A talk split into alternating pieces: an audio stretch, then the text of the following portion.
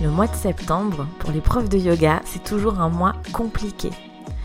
Il y a tous ces appels téléphoniques, toutes ces demandes auxquelles il faut répondre, et puis il y a aussi tous ces cours découvertes, toutes ces nouvelles têtes qui arrivent dans notre salle de yoga qu'il faut gérer.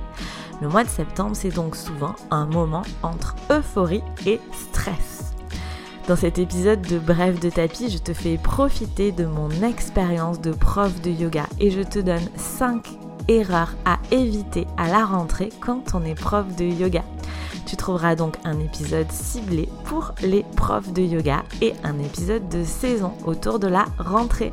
Je te souhaite une belle écoute. Bienvenue dans Bref de tapis, le podcast de l'alchimie des corps. Ce podcast est pour ceux qui pratiquent le yoga à la maison ou en studio et qui souhaitent progresser sans se blesser, que vous soyez débutant ou non. Je m'appelle Marion et j'enseigne le yoga à Albi, dans mon studio et également en ligne. Je vous partage dans ce podcast des réflexions sur l'aspect postural du yoga, des astuces pour pratiquer à la maison en sécurité des exercices d'autocorrection dans les postures de yoga et des anecdotes un peu plus personnelles. Allons-y Si vous aimez ce podcast, abonnez-vous pour ne rien manquer des prochains épisodes.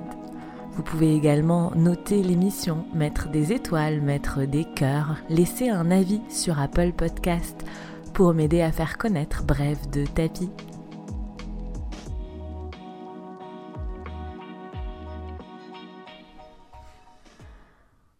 France, le mois de septembre et la rentrée des classes, c'est vraiment important. C'est un moment important dans la vie de prof de yoga. Parce que c'est le moment où les gens choisissent leur activité pour l'année. Il faut savoir que c'est très franco-français. Hein. Pour avoir beaucoup voyagé, il y a dans beaucoup d'autres pays, on ne commence pas ces activités absolument au mois de septembre. Mais en France, on commence en général en septembre ou en janvier. Donc au mois de septembre, c'est le moment pour les profs de yoga d'aller trouver des élèves, d'aller convaincre des élèves de travailler avec eux pour l'année scolaire qui arrive. J'aimerais donc te donner aujourd'hui 5 erreurs à éviter à la rentrée quand on est prof de yoga. La première peut peut-être paraître évidente, mais qui ne l'est pas tant que ça. La première erreur, c'est d'arriver fatigué à ta rentrée. Peut-être que tu écoutes cet épisode de podcast au moment de sa sortie, donc au mois d'août. Il est encore temps de peut-être avoir une petite réflexion sur ton taux de fatigue avant la rentrée. Pour moi, arriver fatigué au mois de septembre, soit parce que euh, on n'a pas pris vraiment le temps de se reposer pendant les vacances, soit parce qu'on n'a pas vraiment déconnecté pendant les vacances, pour moi c'est une vraie erreur. Le mois de septembre, c'est vraiment un moment où les profs de yoga sont hyper sollicités et il va donc falloir que tu sois disponible, à la fois disponible physiquement mais aussi mentalement. Il va falloir que tu sois disponible pour répondre aux questions de tes élèves ou de tes futurs élèves, mais aussi pour écouter leurs potentiels problèmes, pour pouvoir les conseiller dans leurs activités de l'année, peut-être dans un style de yoga qui va leur convenir. Et cette écoute, elle, nécessite que tu sois mentalement disponible. Et donc arriver fatigué à la rentrée, ça fait qu'en général, on est beaucoup, beaucoup moins disponible pour écouter ses élèves. Donc la première erreur à faire, c'est d'arriver fatigué parce que souvent, bah, la journée, on répond au téléphone, on, on, répond à nos mails, et puis le soir, on commence à donner des cours. Et donc, si on arrive le soir sur les rotules parce qu'on était déjà fatigué et qu'on a épuisé notre quota d'énergie dans la journée en expliquant, en essayant de convaincre nos élèves de venir faire des cours de yoga avec nous, eh bien on peut être sûr qu'on fait un cours de yoga assez moyen ou en tout cas on est beaucoup moins disponible physiquement et mentalement. Tout ça pour te dire que je pense qu'il est vraiment, vraiment important d'avoir complètement déconnecté quelque temps avant la rentrée. Ça peut être juste deux jours, ça peut être une semaine ou deux semaines, mais d'avoir vraiment, vraiment pris le temps de se reposer parce que arriver fatigué à la rentrée, c'est contre-productif pour toi et pour tes élèves. J'aimerais te partager une petite anecdote que je trouve euh, assez intéressante. Quand j'étais euh, en fac, j'habitais dans une station balnéaire et donc l'été, je travaillais et j'ai fait plein plein de boulots euh, saisonniers différents. Et j'ai notamment travaillé dans une boulangerie, donc avec des horaires assez larges et puis ben, on commence tôt le matin ou bien on finit tard le soir, on fait des grosses journées. Et euh, dans cette boulangerie, on avait un jour de congé par semaine, on travaillait euh, six jours sur sept. Et euh, ma patronne de l'époque disait quelque chose qui, je pense, est intéressant de retenir. Elle disait, le jour de congé par semaine, il est nécessaire pour garder le sourire. Et je pense que c'est vraiment, c'est vraiment ça, c'est une, phrase, un conseil que j'ai gardé pendant très longtemps dans ma tête, parce que oui, quand on est prof de yoga, il y a un aspect commercial, qu'on l'aime ou qu'on ne l'aime pas, et être souriant, être de bonne humeur, être à l'écoute de nos élèves, ben, ça fait partie de notre boulot. Être reposé, soit en prenant des cours de congé, des jours de congé, comme disait euh, mon ancienne patronne, un jour de congé par semaine pour le sourire, soit en prenant vraiment des vrais congés pendant les vacances d'été.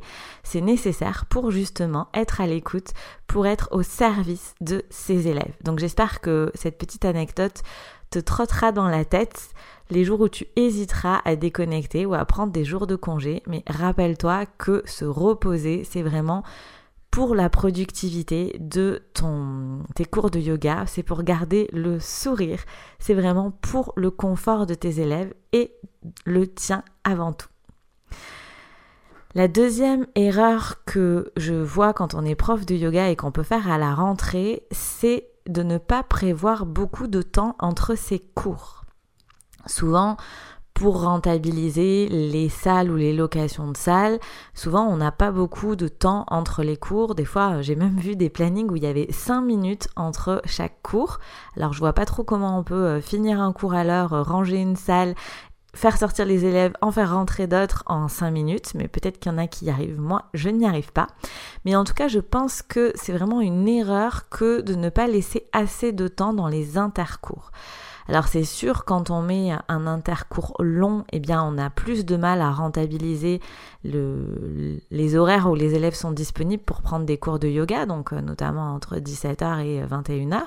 Mais je pense que c'est vraiment important de prévoir des intercours relativement longs. Alors moi personnellement j'ai 30 minutes d'intercours et je peux te dire qu'au mois de septembre, 30 ben, minutes d'intercours ça ne suffit pas. Alors j'ai 30 minutes d'intercours toute l'année, mais au mois de septembre, c'est vraiment limite. Et donc si je te partage ça, c'est pour t'inviter, si tu as la possibilité, de réfléchir à ton temps entre tes cours. Pour moi, c'est une erreur de ne prévoir que 5 minutes entre ces cours parce que ces intercours sont des moments précieux pour te permettre de discuter avec tes élèves entre tes cours. Et c'est ça qui te permettra de faire connaissance avec eux, c'est ça qui te permettra d'être à l'écoute justement, si tu n'es pas fatigué, CF le point numéro 1, d'être à l'écoute des besoins de tes élèves et de développer une relation de confiance avec tes élèves. Donc cet intercours, ce n'est jamais du temps perdu, c'est des moments d'échange pour aussi expliquer le système de fonctionnement de ton studio de yoga ou de l'association dans laquelle tu travailles. Et ces intercours plus ils sont longs et plus tu es disponible, plus tu as du temps pour tes élèves, plus ce sera efficace d'un point de vue commercial. J'entends, plus tu vas prendre le temps de discuter avec tes élèves, plus tu as de chance pour qu'ils s'inscrivent, pour qu'ils apprennent à te connaître, pour qu'ils voient l'intérêt de faire du yoga, particulièrement avec toi, pour l'année qui arrive. Alors si tu à un planning fixe et que tu ne peux pas prévoir des intercours un peu plus grands, alors est-ce que potentiellement tu peux peut-être discuter un petit peu plus avec tes élèves, peut-être pas dans la salle, mais dans le hall d'accueil, par exemple, du studio de yoga ou dans le hall du bâtiment euh, qui accueille tes cours. Ou bien, si ce n'est vraiment pas possible, bah, je t'inviterai à avoir une, à, à transférer tes intercours, à dématérialiser tes intercours. Donc peut-être prendre le temps ensuite, soit par texto, soit par message vocal, soit par mail, mais d'aller discuter avec tes élèves comme tu l'aurais fait entre tes cours. Je pense que c'est vraiment une erreur à la rentrée de ne pas prévoir beaucoup de temps entre ses cours et de ne pas prévoir du temps pour discuter avec ses élèves, apprendre à les connaître et leur laisser la chance de te connaître pour qu'ils te fassent confiance tout au long de l'année. La troisième erreur que je vois qu'on peut faire à la rentrée quand on est prof de yoga, c'est de présenter en premier ses services. Alors, je, m'explique un petit peu plus là-dedans. Bah, souvent, quand tu as euh, les élèves euh, qui arrivent, par exemple sur une journée porte ouverte, ils vont te dire euh, bah, Bonjour, je voudrais des renseignements. Et là, tu vas déballer tout ce que tu proposes, tes cours, tes stages, expliquer comment ça fonctionne. Et ça, je pense que ce n'est pas une bonne idée.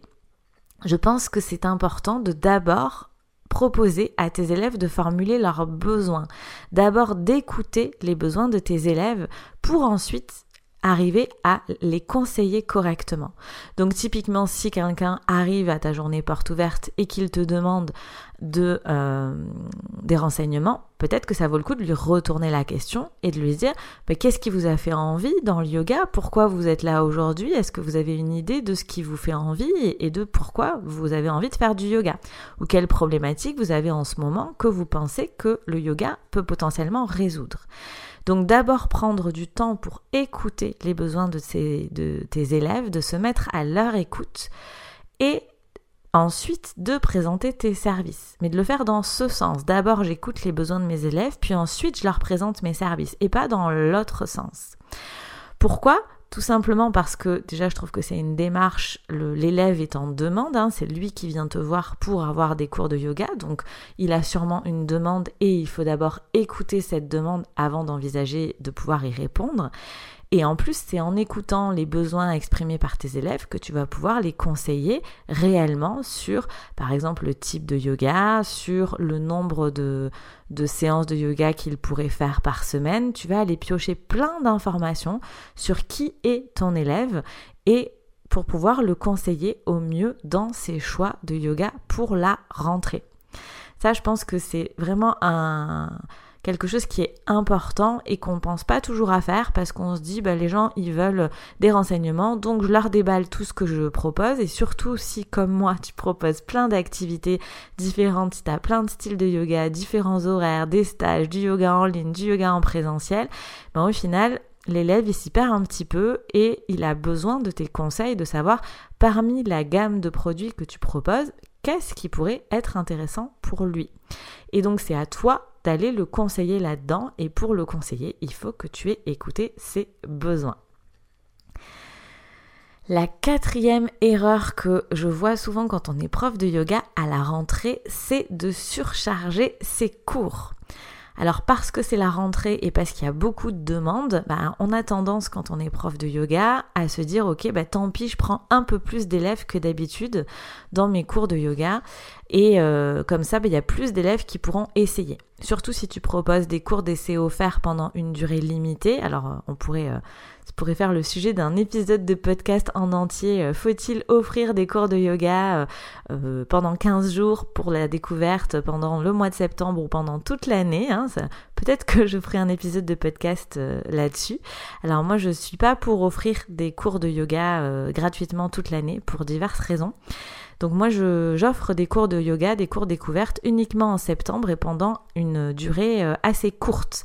Et donc, ben, qu'est-ce qui se passe? Comme en plus c'est la folie du mois de septembre et qu'il y a plein de gens qui veulent se mettre au yoga et essayer, eh bien souvent les cours sont pleins, il y a des gens en liste d'attente et c'est là qu'on a envie de se dire bon tant pis, euh, je pousse un peu les murs, je serre un peu plus les tapis et je surcharge mes cours, hein. je fais du, de l'overbooking, du surbooking comme on dit dans le milieu de l'aéronautique pour arriver à prendre plus de gens, pour maximiser le taux de transformation qu'on appelle dans le côté euh, commercial, hein, pour maximiser le rapport euh, d'élèves qui vont essayer sur le nombre d'élèves qui vont s'inscrire, en se disant que plus il y aura d'élèves qui vont essayer, potentiellement plus ils vont s'inscrire. Et ça, je pense que c'est une mauvaise idée de surcharger ses cours. Déjà parce que si tu prends plus d'élèves que d'habitude, ben, potentiellement les élèves vont être plus serrés, tu risques aussi d'avoir des problèmes de matériel si tu n'as pas bien prévu ton coup, peut-être pas avoir assez de briques, peut-être pas avoir assez de sangles, et l'expérience de découverte pour les nouveaux élèves ne va pas forcément être très confortable parce que ben, ils vont se dire au final on est serré, on est les uns sur les autres, il y a trop de monde et donc l'expérience client ne va pas être géniale. Mais pour toi, en plus, en tant que prof de yoga, surcharger tes cours, je pense que c'est pas une bonne idée, surtout en début d'année, parce que déjà c'est un moment, le début d'année, qui est stressant pour euh, un prof de yoga. Et si tu surcharges tes cours avec notamment des gens qui n'ont jamais fait de yoga, comme les débutants bah, demandent un peu plus d'attention que les gens qui ont plus l'habitude, ça risque toi aussi de te mettre dans le rouge en termes de surcharge mentale. Ça veut dire qu'il va falloir que tu sois beaucoup plus euh, présent auprès des débutants et que potentiellement tu risques de délaisser tes confirmés. Donc ça veut dire que non seulement tu vas fournir une expérience à tes débutants moyenne parce que tu pourras pas te dédoubler ou te détripler ou te déquintupler pour t'occuper correctement de tout le monde, mais en plus tes confirmés ou les gens qui sont là depuis longtemps vont bien sentir que tu t'occupes moins bien de ta salle, qu'elle soit d'ailleurs réelle ou virtuelle, hein, ils vont sentir que tu t'occupes moins bien de ta salle que ce que tu fais d'habitude parce que tu as surchargé tes cours. Et donc, l'expérience de la reprise du yoga au mois de septembre pour tes habitués peut ne pas être confortable non plus. Donc, pour moi, c'est vraiment perdre sur tous les plans. Donc, pour moi, surcharger ses cours au mois de septembre sous prétexte qu'il y a plein de gens qui veulent essayer, ben, c'est pas une bonne idée. Et il faut se rappeler que la rareté n'est pas une si mauvaise chose. Hein, et euh, par contre, à toi de voir comment tu t'organises, notamment avec les gens qui te réservent des cours et qui ne viennent pas. Donc, à voir euh, si tu appliques une politique euh, stricte ou pas là-dessus. À, toi de voir comment tu gères ça. Alors, pour te donner quelques pistes de réflexion, moi, j'offre typiquement des cours gratuits pendant un certain temps au mois de septembre. Et si les gens réservent un cours gratuit et qu'ils ne viennent pas, et qui reviennent me voir en me disant Ah, mais oui, bah, j'ai pas pu faire mon cours pour X ou Y raison. Est-ce que je peux réavoir un cours gratuit? La réponse est claire, nette et précise c'est non, parce qu'ils ont pris la place d'une personne qui potentiellement aurait voulu essayer le yoga et qu'ils ne sont pas venus. Donc, s'ils veulent refaire un cours d'essai, s'ils veulent refaire un cours d'essai, eh bien, il faudra payer. C'est comme ça que ça fonctionne. Donc ne pas surcharger tes cours à la fois pour ton confort mental, mais aussi pour le confort et l'expérience, pour que l'expérience que tu proposes à tes nouveaux élèves ou à tes anciens élèves, elle soit vraiment réussie. La cinquième erreur que je vois qu'on peut faire quand euh, on est prof de yoga à la rentrée, c'est de ne pas avoir de thématique de cours de se dire ok bon c'est la rentrée, je vais faire une reprise tranquille, je vais m'appuyer sur euh, les bases de ce que je fais d'habitude et au final tu ne sais pas exactement où tu vas. Ça je pense que c'est une pas une bonne idée, c'est vraiment une erreur à éviter de faire au mois de septembre. Pour moi, quand on fait un cours de qualité, quand on fait un cours percutant en yoga, c'est qu'on sait exactement où on va dans son cours. Et donc le mois de septembre, ça reste un moment stressant pour les profs de yoga. Et parce qu'il y a tous les, il y a le cours certes à gérer, mais il y a tous les à côté que je t'ai également cité dans cet épisode de podcast. Et c'est pas le moment de compter sur sa créativité, de compter sur son, euh, euh, sa jolie euh, inspiration du moment. Pour moi, c'est important au mois de septembre d'avoir bien préparé tes cours, d'avoir bien défini des thématiques de cours, d'avoir choisi des choses simples mais que les gens peuvent vraiment ressentir dans leur corps, dans leur mental, peu importe le type de yoga que tu enseignes, mais de savoir exactement où tu vas dans tes cours.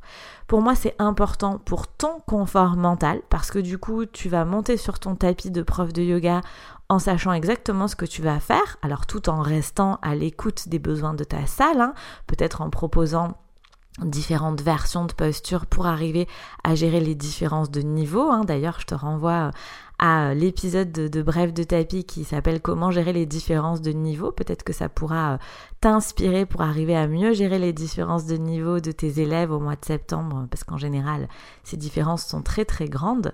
Mais c'est aussi d'avoir une thématique de cours, c'est confortable pour toi dans ta tête, mais c'est aussi confortable pour tes élèves parce qu'ils vont comprendre qu'il y a un objectif, qu'il y a une direction derrière ta séance, et donc ils seront sûrement beaucoup plus en confiance et beaucoup plus convaincus de, du fait que le yoga peut les aider ou pas. Ça dépend bien sûr de la thématique que tu auras choisie. Mais si tu précises que cette thématique, c'est la thématique du cours d'aujourd'hui et que tes thématiques changent régulièrement, l'élève qui a relativement bien accroché avec le yoga mais qui n'a pas forcément bien accroché avec ta thématique, parce que ça lui parlait pas particulièrement, ça arrive, c'est pas grave, il va se dire ok, eh ben je pourrais recommencer la semaine prochaine ou dans un mois parce que la thématique sera différente. Et j'ai quand même bien accroché avec cette prof, avec ce yoga et j'aime bien l'idée des thématiques. Moi, sache vraiment que depuis que je mets des thématiques dans mes cours, le taux de fréquentation de mes cours a énormément augmenté et il se maintient même dans des périodes un peu difficiles hein, pour les profs de yoga, comme par exemple le mois de juin où il y a beaucoup euh, d'apéros, de spectacles de fin d'année, de choses comme ça, où les élèves sont pas forcément trop disponibles pour faire du yoga. Eh bien, grâce au fait d'avoir des thématiques construites avec une logique d'enseignement bien particulière, ça fait que le taux de fréquentation de la salle de mes cours se maintient très haut, même au mois de juin. Donc c'est important d'avoir une thématique de cours et qu'elle soit bien choisie en fonction du public que tu vas avoir en face au mois de septembre et que tu saches bien gérer les différences de niveau entre tes élèves. Donc, en conclusion de cet épisode de podcast, les 5 erreurs à éviter quand on est prof de yoga, les 5 erreurs à éviter au mois de septembre, c'est d'arriver fatigué, ne pas arriver fatigué. Première erreur, arriver fatigué. La deuxième erreur, c'est de ne pas prévoir beaucoup de temps entre ses cours, de prévoir des intercours qui sont trop courts. La troisième erreur, c'est de présenter ses services en premier, de présenter ses cours, ses stages de yoga en premier, au lieu de d'abord écouter les besoins que les élèves peuvent exprimer. La quatrième, erreur à éviter, c'est de surcharger ses cours, hein, de prendre plus d'élèves que ce qu'on fait habituellement. Ça peut même valoir le coup d'en prendre un peu moins si tu veux te sentir plus à l'aise dans ton enseignement pour proposer une expérience de qualité à tes élèves qui soient nouveaux ou anciens. Et la cinquième erreur à éviter, c'est de ne pas avoir une thématique de cours. Ce serait mieux de savoir exactement où tu vas dans ton cours pour ton propre confort et le confort de tes élèves. Dans cet épisode de podcast, je t'aurais donc donné 5 erreurs à éviter au mois de septembre quand on est prof de yoga avec des pistes de réflexion à pousser derrière ça. Et j'espère que tu auras bien compris que ces 5 erreurs à éviter sont vraiment pour le confort certes de tes élèves, pour qu'ils aient une expérience réussie, mais aussi pour ton propre confort à toi, pour que tu passes un mois de septembre serein et que le mois de septembre soit aussi une jolie expérience bien réussie pour toi. Sache que tout au long du mois de septembre, je te donnerai sur Bref de tapis, le podcast et sur ma chaîne YouTube des conseils pour les profs de yoga à la rentrée. Donc n'hésite pas à t'abonner à Bref de tapis si ce n'est pas fait ou à ma chaîne YouTube si ce n'est pas fait. L'alchimie des corps sur YouTube, tu retrouveras tous les liens dans les notes de l'épisode, sous l'épisode. J'aimerais conclure cet épisode en te disant que si tu as envie que je te soutienne sur la gestion des différences de niveau, sur le fait d'avoir une logique d'enseignement, d'avoir des thématiques de cours qui sont judicieuses, qui sont liées entre elles, si tu as envie que je t'aide à fidéliser tes élèves pour ne pas toujours avoir à aller chercher des nouveaux élèves en septembre, je te propose de rejoindre Yogaline Pro. Yogaline Pro, c'est ma formation pour les profs de yoga. C'est une formation qui est en ligne et que tu peux commencer à n'importe quel moment en toute autonomie. Il y a 40 heures de vidéos préenregistrées et on se retrouve 10 heures, pendant 10 heures sur Zoom pour mettre en application tout ce que tu auras appris sur les vidéos préenregistrées. Tu peux t'inscrire quand tu veux, rejoindre Yogaline Pro quand tu veux. Et pour voir exactement les thématiques qu'on aborde dans Yogaline Pro, je t'invite à suivre le lien dans les notes de l'épisode où tu verras la description des modules. Tu verras comment tout ça c'est fichu. Et si ça peut t'aider à passer une rentrée sereine. Personnellement, j'en suis convaincue puisque dans Yogaline Pro, je te donne tous les conseils que j'ai développés personnellement depuis tout le temps que j'enseigne le yoga et je peux te dire que j'ai passé un sacré paquet de mois de septembre en panique en faisant typiquement les erreurs que je t'ai citées ici. Si tu as donc envie de profiter de mon expérience pour ne pas à ton tour faire ces erreurs et pour apprendre à gérer les différences de niveau, apprendre à gérer les blessures de tes élèves, avoir des logiques d'enseignement, ne plus être perdu dans les différentes possibilités d'alignement postural, c'est Yogaline Pro qu'il te faut. Je te rappelle que tu peux vraiment t'inscrire à Yogaline Pro quand tu veux. Tu peux payer en une fois, en trois fois ou en six fois si tu as besoin de facilité de paiement. Je te laisse donc les liens dans les notes de l'épisode pour peut-être regarder Yogaline Pro et te lancer pour passer une rentrée sereine. Je te dis merci pour ton écoute et je te dis à la semaine prochaine pour une, une, nouvelle vidéo sur YouTube et à dans 15 jours pour un nouvel épisode de podcast. Merci pour ton écoute.